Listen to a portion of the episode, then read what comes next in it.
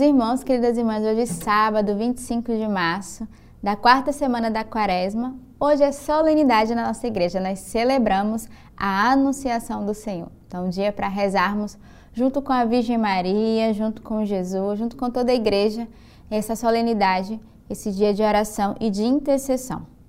A leitura de hoje que a igreja nos oferece, primeira leitura do profeta Isaías. O Senhor tornou a falar a Cais, dizendo-lhe: Pede um sinal ao Senhor teu Deus, ou nas profundezas do Sheol, ou nas alturas. Acais, porém, respondeu: Não pedirei nada, não tentarei o Senhor. Então disse ele: Ouvi voz da casa de Davi. Parece-vos pouco o fadigardes os homens e quereis fatigar também a meu Deus? Pois sabeis que o Senhor mesmo vos dará um sinal.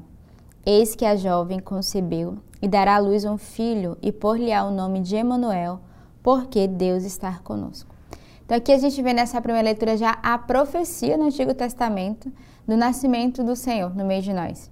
E tem duas frases que eu queria destacar muito importantes. Primeiro, quando o Senhor vai falar a Cais, pede um sinal, né? E ele vai dizer: Eu não tentarei. Não tentarei o Senhor. Então, que é para nós uma reflexão não devemos tentar o Senhor, mesmo se nós, muitas vezes a nossa oração a diz, diz Senhor, dá-nos um sinal, se é da tua vontade, mostra-nos. Mas devemos pedir um sinal não de tentar o Senhor, de colocar à prova, mas uma certeza e uma confiança da graça de Deus. E a segunda é, palavra dessa leitura hoje é essa profecia, que já era dada já no Antigo Testamento. Pois saber que o Senhor mesmo vos dará um sinal. Eis que a jovem concebeu e dará à luz um filho, e por-lhe o nome de Emanuel, Deus conosco. Então aqui já era a promessa do Senhor que viria no meio de nós através de uma jovem que seria escolhida para gerar o Filho de Deus. Então essa profecia que era no início que é cumprida. E a gente percebe que quando o Senhor nos dá profecias, quando Ele nos dá sinal, o Senhor realiza a sua obra. Não importa o tempo, nós devemos confiar e acreditar na promessa que o Senhor dá a cada um de nós. Se o Senhor te deu uma promessa vinda dele, né, não das mãos humanas, deve ter um coração confiante que ela irá se realizar.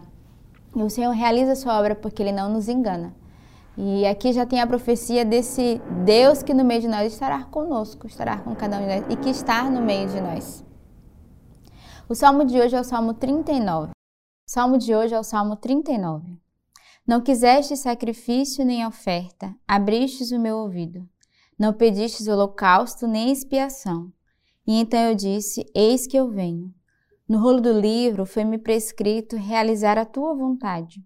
Meu Deus, eu quero ter a tua lei dentro das minhas entranhas. Anunciei a justiça do Senhor na grande assembleia. Eis que eu não fecho meus lábios, tu sabes. Não escondi tua justiça no fundo do meu coração. Falei da tua fidelidade e da tua salvação. Não ocultei o teu amor e a tua verdade à grande assembleia. E a segunda leitura de hoje da carta aos Hebreus. É impossível que o sangue de touros e bodes elimine os pecados.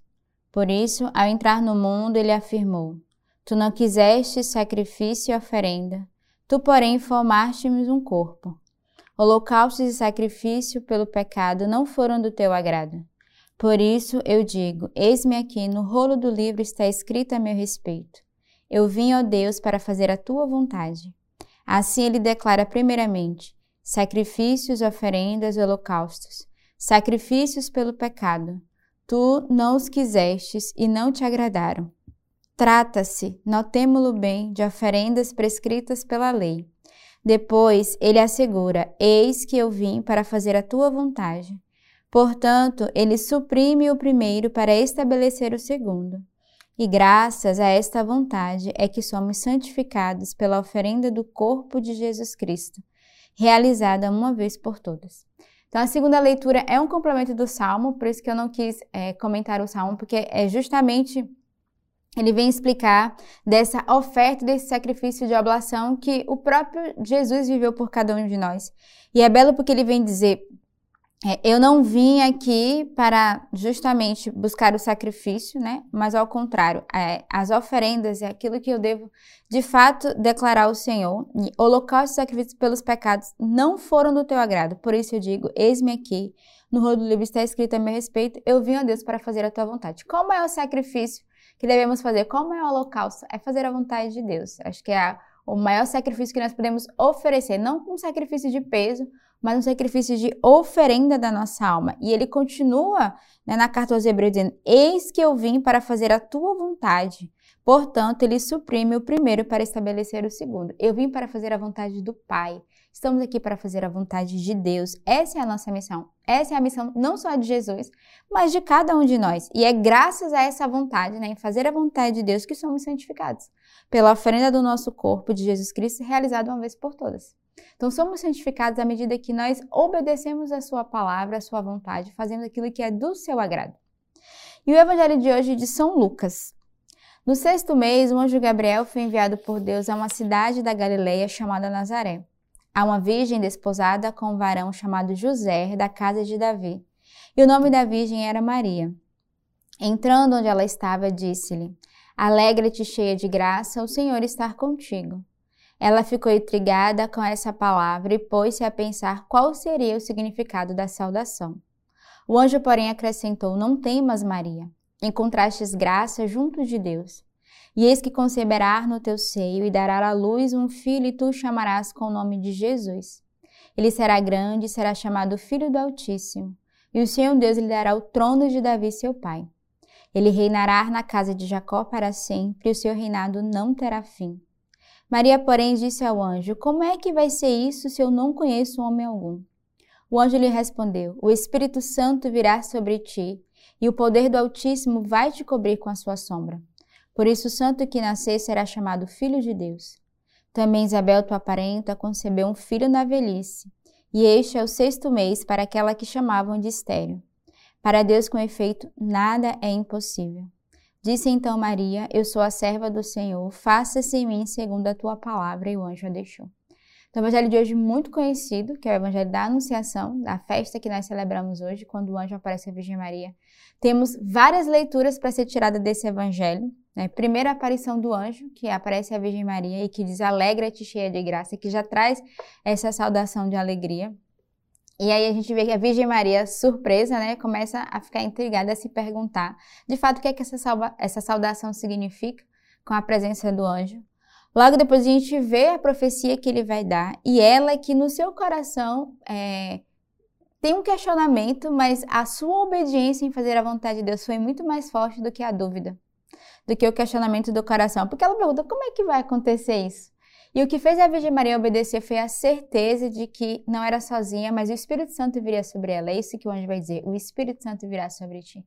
Então, diante das nossas dúvidas, dos nossos questionamentos, nós devemos suplicar o Espírito Santo. Ainda que não compreendamos, nós devemos primeiro dar o nosso sim. Né? E ao mesmo tempo suplicar a graça do Espírito Santo. E aí o, é, o anjo vai dizer para ela, o Espírito Santo, ele vai te conduzir naquilo que ele quer. E ele vai também explicar para ela que a profecia não é dada só a ela, mas também Isabel, que era a prima que na velhice concebeu. E por isso a Virgem Maria, é, com o coração aberto na certeza e na confiança da graça de Deus, ela vai dizer o seu, o seu ex-me aqui.